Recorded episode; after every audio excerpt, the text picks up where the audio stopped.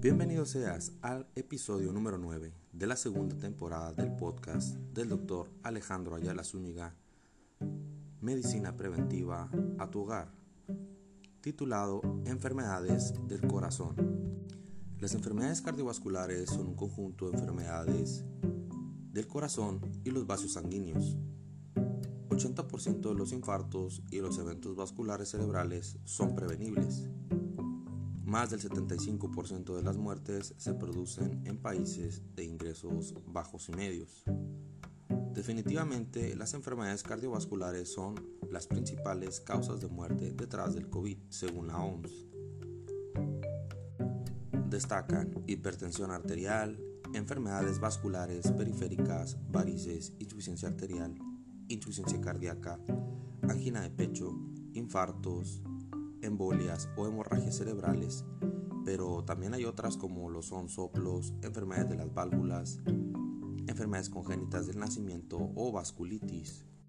Las principales causas de estas enfermedades resultan ser el consumo de tabaco, la falta de actividad física, la alimentación poco saludable, dietas ricas en harinas, panes, sales, azúcares, refinados, carnes rojas, grasa, etc la obesidad, el alcoholismo, el uso de drogas como cocaína, cristal, anfetaminas, entre otros, el colesterol y triglicéridos elevados con tendencia familiar, entre comillas, las causas de las causas, que son un reflejo de las principales fuerzas que rigen los cambios sociales, económicos y culturales, la globalización, urbanización y envejecimiento de la población.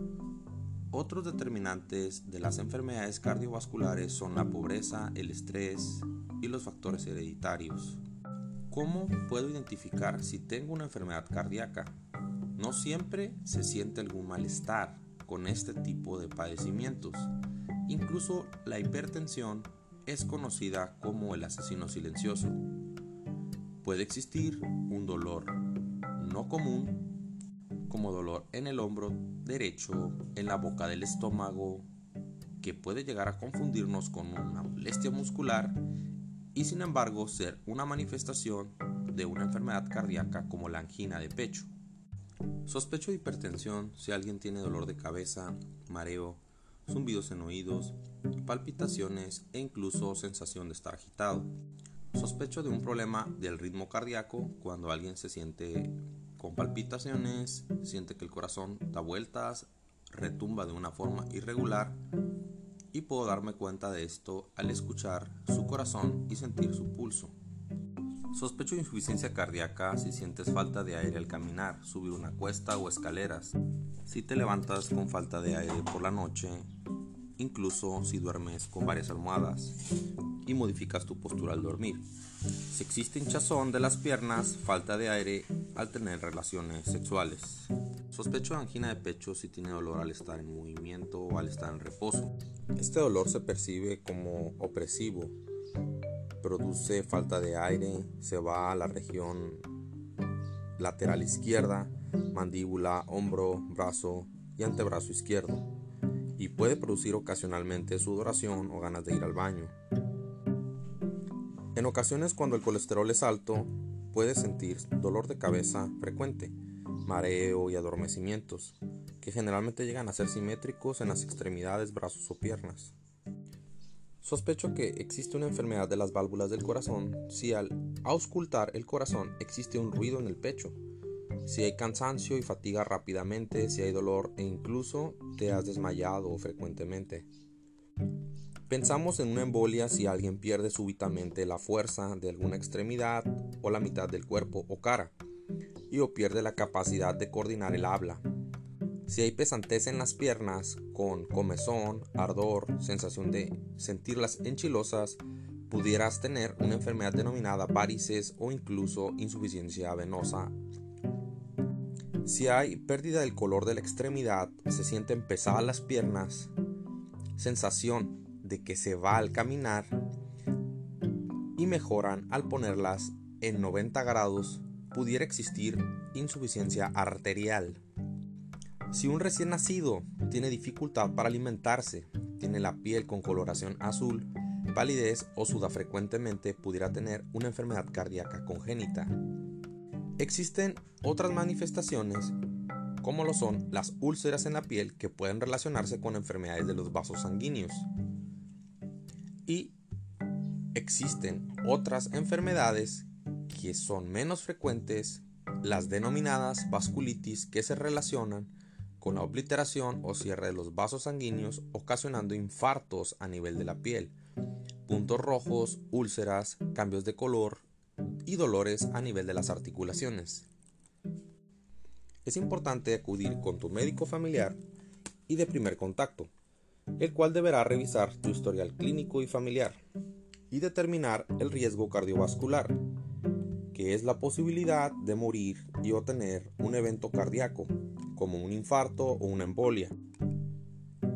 Tu médico deberá revisarte en forma exhaustiva y minuciosa y te pedirá estudios, electrocardiograma, radiografía de tórax, laboratorios especiales y quizá podría referirte con un cardiólogo de confianza en caso de encontrar una situación grave.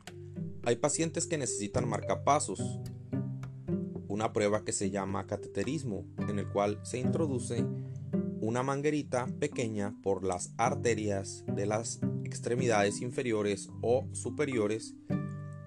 Se te puede solicitar una prueba de esfuerzo, en la cual un paciente se sube a una banda y camina o realiza una actividad como trotar con y sin medicamentos. Te puede solicitar un ecocardiograma, que es como un ultrasonido del corazón, o la determinación de un holter, que es portar, una máquina que registra la actividad eléctrica del corazón en 24 horas. La cultura de la prevención juega un rol y papel muy importante. Es por esto que debemos consumir frutas y verduras de forma apropiada. Un ejemplo de esto es la dieta mediterránea, bajas cantidades de sal y de carnes rojas, así como evitar el alcohol, evitar fumar, evitar utilizar drogas y realizar actividad física rutinaria, así como acudir con tu médico una a dos veces al año para practicar estudios de rutina y encontrar alguna enfermedad oculta. El consumo de pescado es un factor protector para las enfermedades cardiovasculares, para incrementar los tiempos de día vividos, así como incrementar la protección del corazón y del cerebro ante un infarto. El consumo de aceite de olivo es clave ya que contiene omega 3 y protege también el corazón.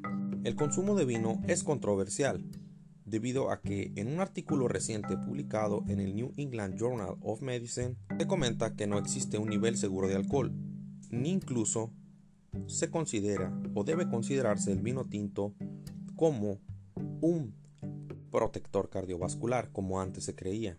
El factor emocional es un factor clave. Al tener el estado de ánimo en óptimas condiciones y el tener una buena dinámica familiar nos ayudará a tener menos posibilidades de tener un infarto. Siendo así, concluimos que es indispensable identificar las enfermedades cardíacas que son las que producen más muertes a nivel mundial. Enfermedad y discapacidad. Esto fue el noveno episodio del podcast del doctor Alejandro Ayala Zúñiga titulado Enfermedades cardiovasculares. Sígueme en Spotify. Soy médico especialista en medicina familiar. Me ubico en la ciudad de Tijuana, Baja California, México. Para citas, comunícate al 664-167-7590 con el símbolo de más 52 vía WhatsApp o vía Telegram.